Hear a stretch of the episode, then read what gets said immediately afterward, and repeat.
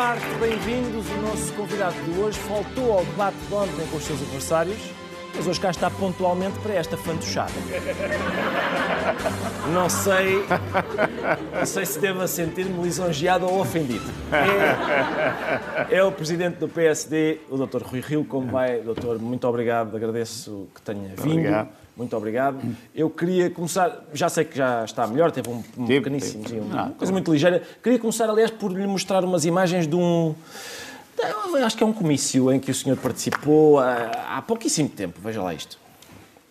Eu não vou demorar mais por, eh, por uma razão, porque temos agora aqui a nossa conversa eh, agravada com o facto é que eu estou a olhar aqui para as pessoas, estou a ver a temperatura, estou a ver não, estou a sentir a temperatura, estou a olhar para as pessoas e se nós demorarmos muito é justo que as pessoas entretanto vão para casa porque está muito frio. Vamos dar início à nossa, à nossa conversa, tentando ser relativamente rápidos para as pessoas não sofrerem. Quando saí do carro, marcava 7 graus, rapidamente vem para os 6 ou para os 5, portanto temos de andar com a nossa vida para a frente. Muito obrigado a todos. Eu, a razão pela qual mostrei isto foi porque gostei muito das imagens. Isto na política, sim senhor, é interessante. Epá, mas está frio, vamos lá despachar. Já agora fico com uma montinha. Fico...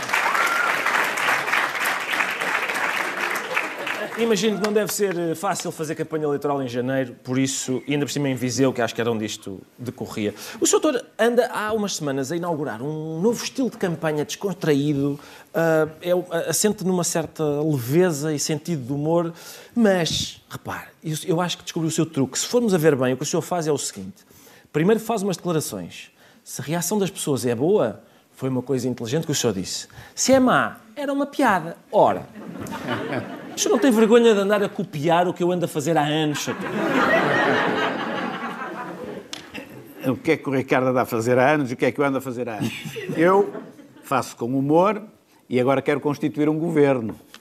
O, o Ricardo faz governo sombra e anda a gozar com quem trabalha. Não tem nada a ver com o que cada um de nós faz, nada. É ligeiramente diferente, sim. Isto, apesar de tudo, a minha, digamos, a minha atividade tem menos responsabilidade. Ahm, o. Doutor foi, foi. Lá está, o. Doutor tem sido criticado por isso, por se ter divertido muito nos debates, agora por escrever tweets com piadas.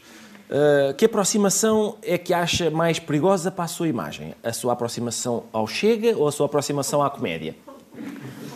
Faz, faz sentido, a pergunta faz sentido porque o Chega às vezes parece uma comédia, não é? O, o, o, o doutor André Ventura é alguém com, com, com humor, não sei se repara, às vezes ele está a falar, já está com ar de riso, está-se a rir dele próprio, não é? Está-se a rir dele. Eu acho que é, nem, nem ele acredita muito naquilo que está a dizer. Mas ainda assim eu prefiro a comédia, prefiro o Rolo Solnado, o Herman José. Muito bem. Ah, eu vejo que me excluiu desse. desse eu próprio. Eu próprio, se tivesse de fazer um panteão também, escolhia esses nomes e deixava pelintras que aqui estão presentes eh, de fora. O Sr. Doutor, o Sr. Doutor, eh, colocou o PSD mais no centro político. Ah, e eu quero, aliás, dar-lhe os parabéns por conseguir um bom equilíbrio entre medidas de esquerda e medidas mais à direita. Veja, por exemplo, mais à direita, o Sr. fala na subsídio à dependência e tal. Mais à esquerda, para equilibrar, tem um gato com nome de homem de esquerda. Em que sindicalista é que se inspirou para, para chamar Zé Albino ou Zé Albino? Olha, é um protagonista, Albino- um protagonista da campanha, aliás. O Zé Albino é neste momento o gato mais famoso do país, não é? E, e as pessoas devem querer saber coisas sobre o Zé Albino. O Zé Albino é um gato de origem humilde. Ele não é. Atenção! O Zé Albino nasceu num quintal em Famalicão. Atenção! Que, bom.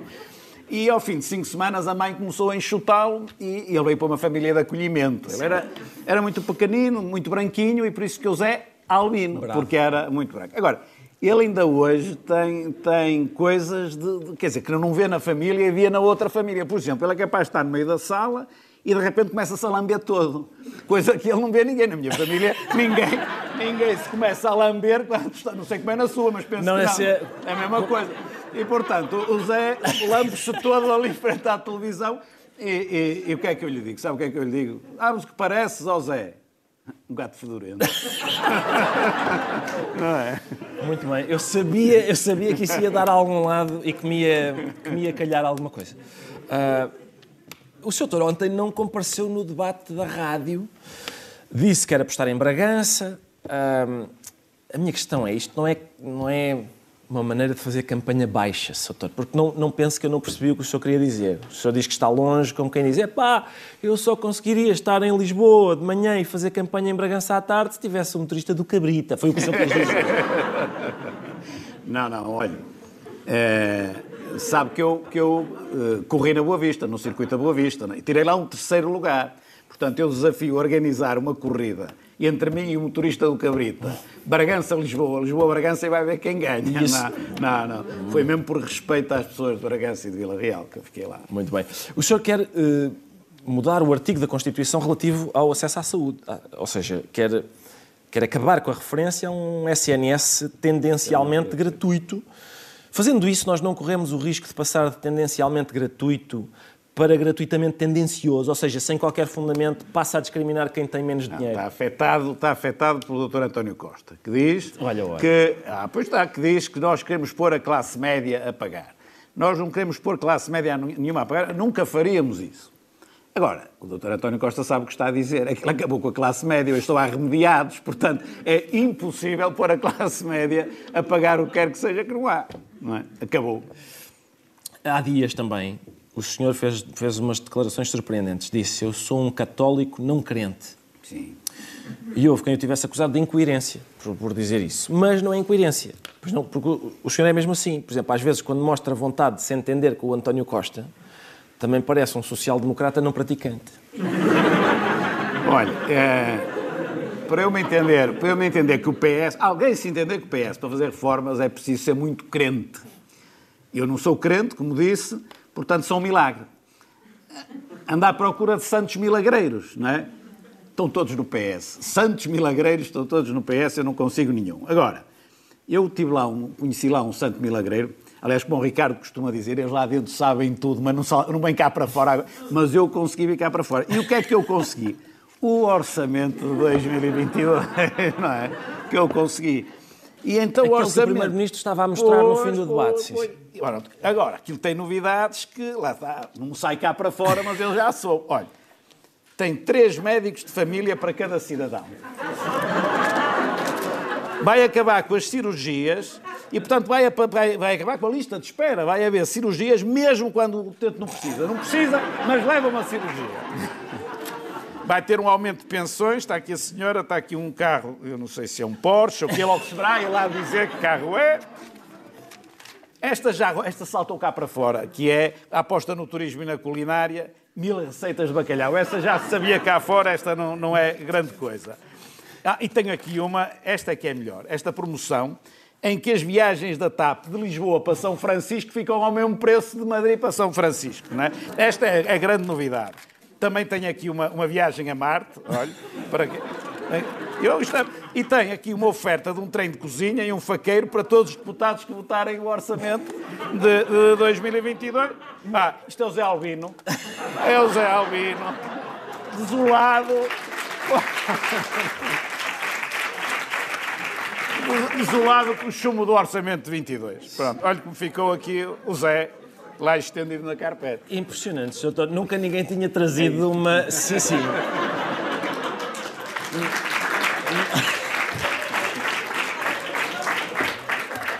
Nunca ninguém tinha trazido material de apoio. Não, este aqui, eu, eu, eu, eu sabia que o orçamento 22 vinha. Né? Quanto tempo é que o senhor e a sua equipa perderam a.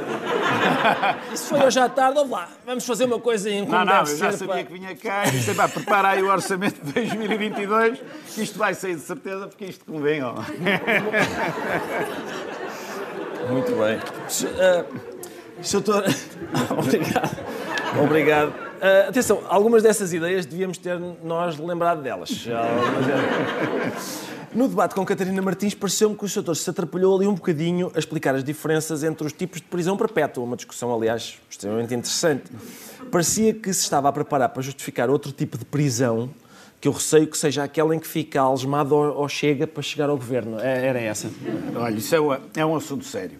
É, é sério. Eu ando, eu, ando, eu ando por aí, não é, na campanha, entro num café, então como é que está, os salários os salários são baixos, mas e prisão perpétua? Diga lá.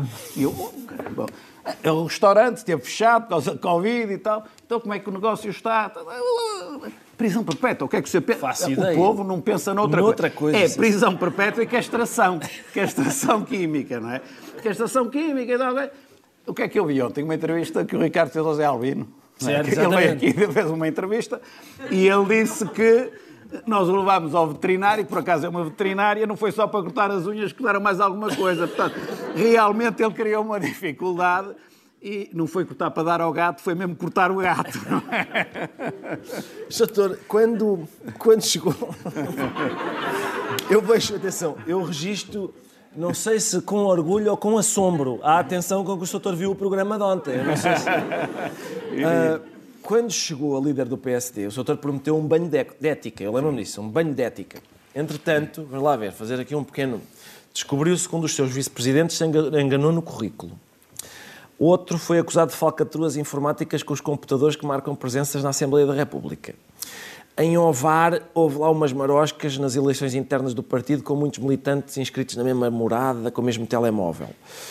Também já me aconteceu isto. Era aqui este banho de ética, é um daqueles banhos que a gente prepara com todo o cuidado, com sais, acende umas velas, mas depois distrai-se com o jantar e, e nisto a água fica fria, não foi? Não, não. Não, olha, está, está a falar eh, de processos, eh, crime, de enorme complexidade.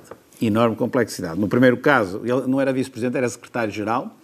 O secretário-geral era preciso aferir se uma linha do currículo era verdadeira ou mentirosa, não estava bem. Epá, foram três anos e tal de investigação profunda até ser absolvido, foi absolvido, mas é um um processo sério.